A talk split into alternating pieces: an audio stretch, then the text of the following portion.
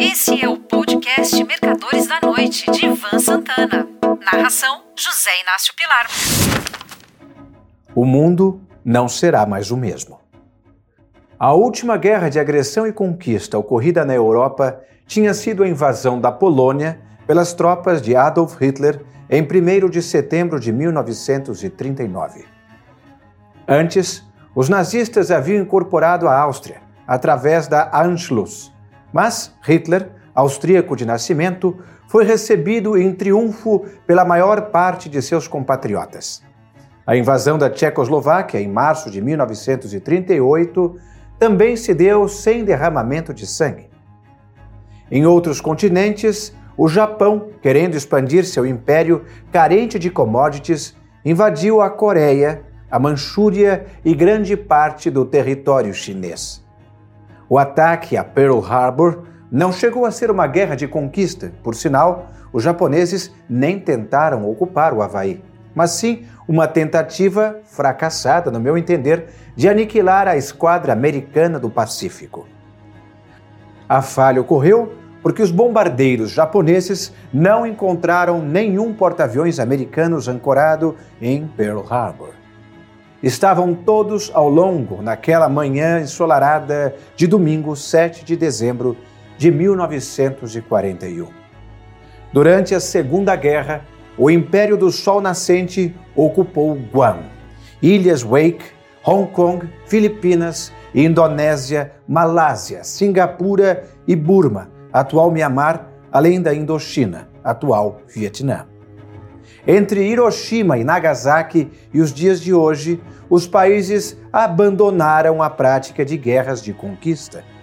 A exceção fica por conta da tomada da Crimeia, em março de 2014, pelas tropas russas de Vladimir Putin e agora pela agressão à Ucrânia. Não vai sair barato. E não me refiro apenas aos russos e ucranianos. Não vai sair barato para o mundo. Após a derrota completa da Alemanha em 1945, quando no país não restou praticamente pedra sobre pedra, o regime democrático implantado no lado oeste, Alemanha Ocidental, optou por não ter exército, a não ser para ações internas de defesa e manutenção da ordem pública. No início desta guerra russo-ucraniana, a Alemanha, unificada desde 1990, restringiu-se a mandar capacetes para o exército da Ucrânia.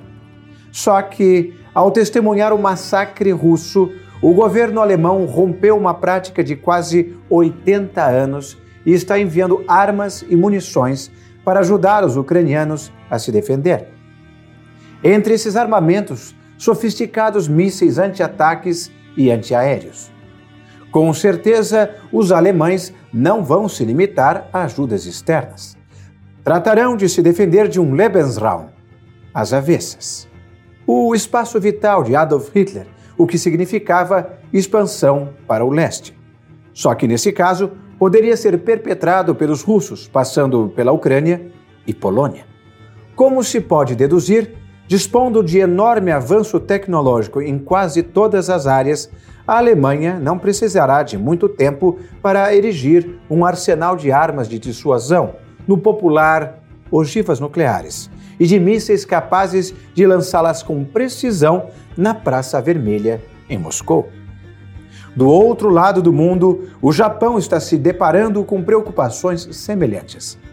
Após a rendição, em 2 de setembro de 1945, para os americanos, a bordo do encoraçado Missouri, Ancorado na Baía de Tóquio, os japoneses adotaram uma política pacífica, incluída na Constituição ditada pelo general Douglas MacArthur, comandante supremo das tropas de ocupação do arquipélago nipônico.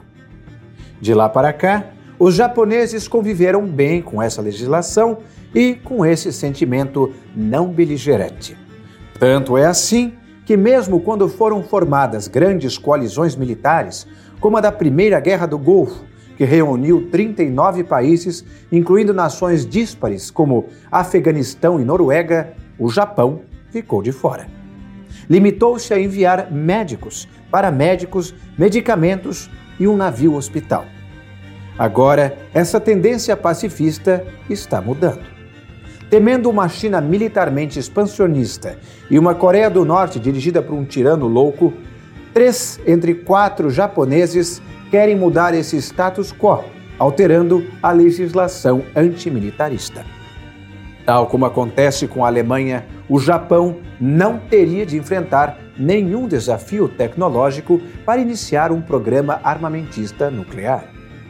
Mesmo que Vladimir Putin seja deposto e os exércitos russos se retirem da Ucrânia, o mal está feito. Estamos regressando à primeira metade do século XX, quando qualquer coisa era motivo para a guerra. Em minha opinião, para quem opera no mercado financeiro, é esse cenário que deve ser levado em conta. Embora seja quase impossível uma guerra atômica mundial, o planeta, principalmente o hemisfério norte, regressaria à idade da pedra lascada, essa corrida armamentista vai provocar o crescimento da indústria bélica e da cotação dos insumos que a abastecem, muitos deles oriundos do Brasil. Um abraço. Você ouviu Mercadores da Noite de Ivan Santana. Narração: José Inácio Pilar.